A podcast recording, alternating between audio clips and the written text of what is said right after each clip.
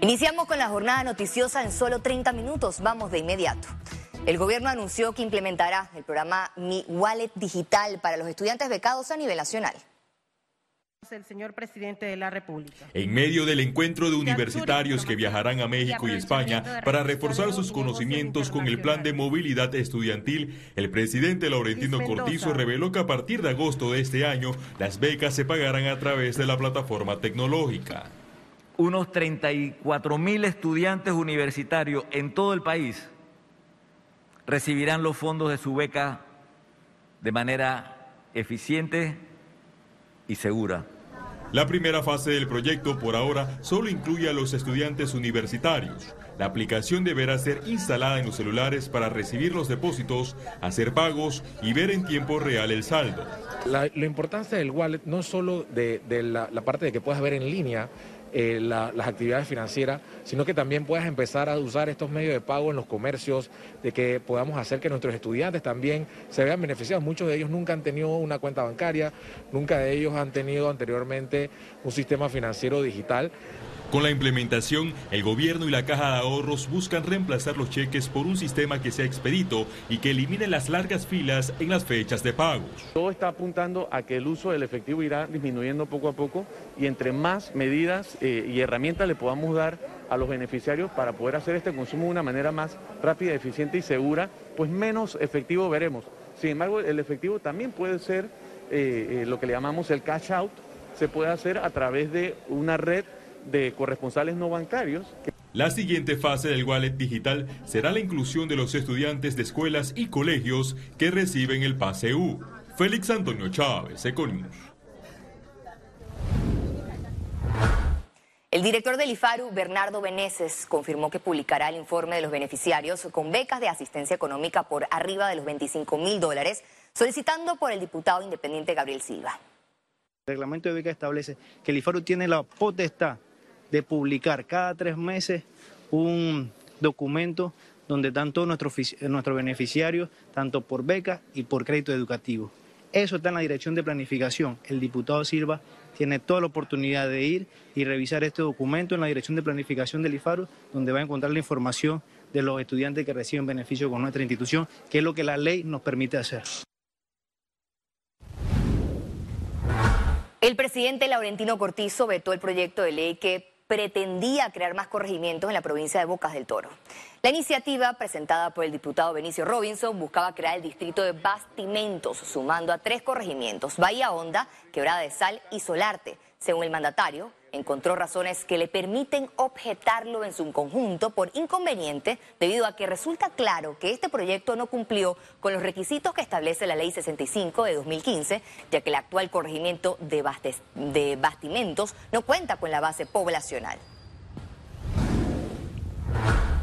Los diputados expulsados y revocados de cambio democrático llegarán al proceso político a todas las instancias de justicia.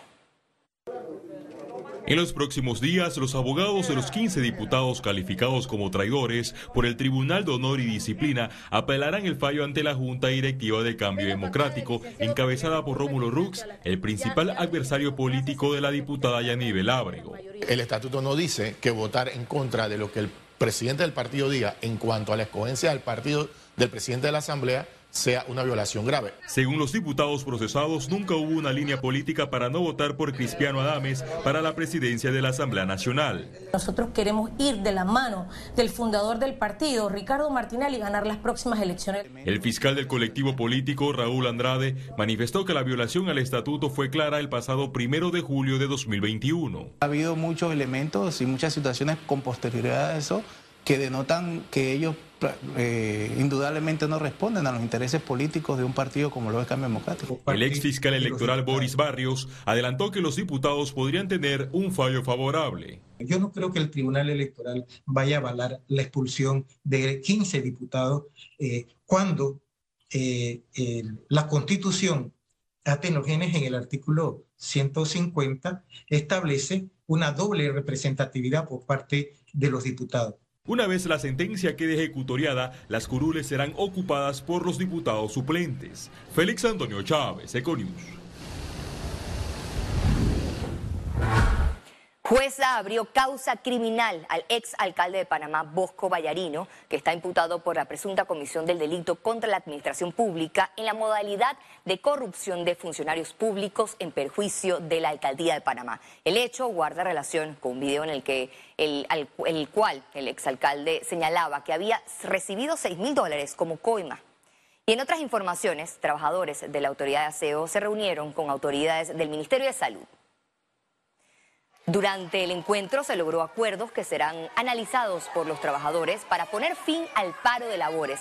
Más temprano el personal de aseo salió a marchar para exigir la compra de equipos nuevos. La ministra consejera Eira Ruiz mencionó que el uso de la mascarilla como medida de prevención para contagios COVID-19 se eliminará dependiendo de pacientes en UCI y fallecidos. Se podrá tomar decisión en un momento este, de repente no tan lejano de retirar la mascarilla, pero obviamente eso pasa por un tamiz de evaluación epidemiológica, ver cómo están las camas, cómo están las defunciones, ver cómo está el índice de positividad en algunas áreas y de esta manera entonces, después del mecanismo de consulta de los expertos, el Consejo Consultivo y eh, Epidemiología, se envía entonces al presidente para la toma de decisiones. Cada 14 de junio se conmemora el Día Mundial del Donante de Sangre y Panamá intensifica campaña para concienciar a la población sobre la importancia de este hábito. La Fundación Dona Vida realizó una jornada de recolección con el objetivo de abastecer los bancos de sangre del país. La organización cuenta con una unidad móvil que funciona como un banco de sangre portátil que les permite trasladarse a diversas instituciones en busca de donantes voluntarios. Eh, los tres hospitales que trabajamos en la Fundación Dona Vida necesitamos alrededor de 60 donaciones diarias. Afortunadamente la meta se está cumpliendo, pero la sangre solamente demora 35 días. Por ello necesitamos del apoyo de ustedes para que se programen, para que seamos donantes voluntarios, donantes periódicos, porque hoy puede que exista, pero mañana necesitamos para esas emergencias. Economía. El Gobierno Nacional anunciará en los próximos días la decisión sobre el vale digital. El director de la AIG, Luis Oliva, indicó que el presidente Laurentino Cortizo y el Ministerio de Economía y Finanzas están haciendo la posible para extender este beneficio. La transferencia del vale digital a personas afectadas económicamente por la pandemia de COVID-19 vence este 30 de junio. A los empresarios les preocupa la gestión del Estado en planilla y subsidios. Lo primero que tenemos que preguntarnos es, ¿son realmente necesarias todas estas personas dentro de la planilla estatal? Eh, o entonces a qué se debe la contratación. De esta manera, la Cámara de Comercio de Panamá cuestionó el incesante abultamiento de la planilla estatal. Un llamado de atención del aumento que ha tenido los gastos de planilla eh, al finales del 2021, asimismo también el incremento en la planilla en los primeros tres meses del 2022, donde vimos que se ingresaron alrededor de unas 15 mil personas. El gremio también se refirió al aumento de los precios de combustibles. Piden revisar el efecto del subsidio y el vale otorgado a transportistas de sectores público, comercial y agrícola. No descartan que haya un espacio para un alivio para el resto de conductores del país. Primero se evalúe el impacto que han tenido los alivios que se han dado hasta el momento para entonces poder ver si es posible o no es posible aplicar otro tipo de medidas eh, y, que, y que si se va a aplicar este tipo de medidas, que realmente sea el producto de un ejercicio de análisis del presupuesto donde se indique de dónde se pueden realizar ahorros para entonces aplicarlos. Insisten que los alivios y subsidios que asigne el gobierno deben tener una fecha de finalización. Ciara Morris, Econews. Clientes que no se acercaron a los bancos para demostrar insolvencia en el pago de sus compromisos serán reportados con morosidad ante la APC. Presentando su carta de despido o lo que fuera, ante la institución financiera con la que usted tiene esa obligación. Entonces hay gente que dice, ah, no, como estamos en, moratoria, este, yo sencillamente no pago y ya. No es así. Usted tiene que apersonarse a esa institución financiera, demostrar que usted fue afectado por la pandemia y entonces es que aplica. Pero si usted no hizo eso, a usted lo pueden reportar con morosidad en APC porque no está eh, cumpliendo con los requisitos que la misma ley establece. Mi Ambiente rechazó el recurso de reconsideración por el proyecto de relleno de Amador. No cumple con las normativas ambientales, sobre todo el impacto visual a un área turística de, donde asisten miles de panameños y extranjeros.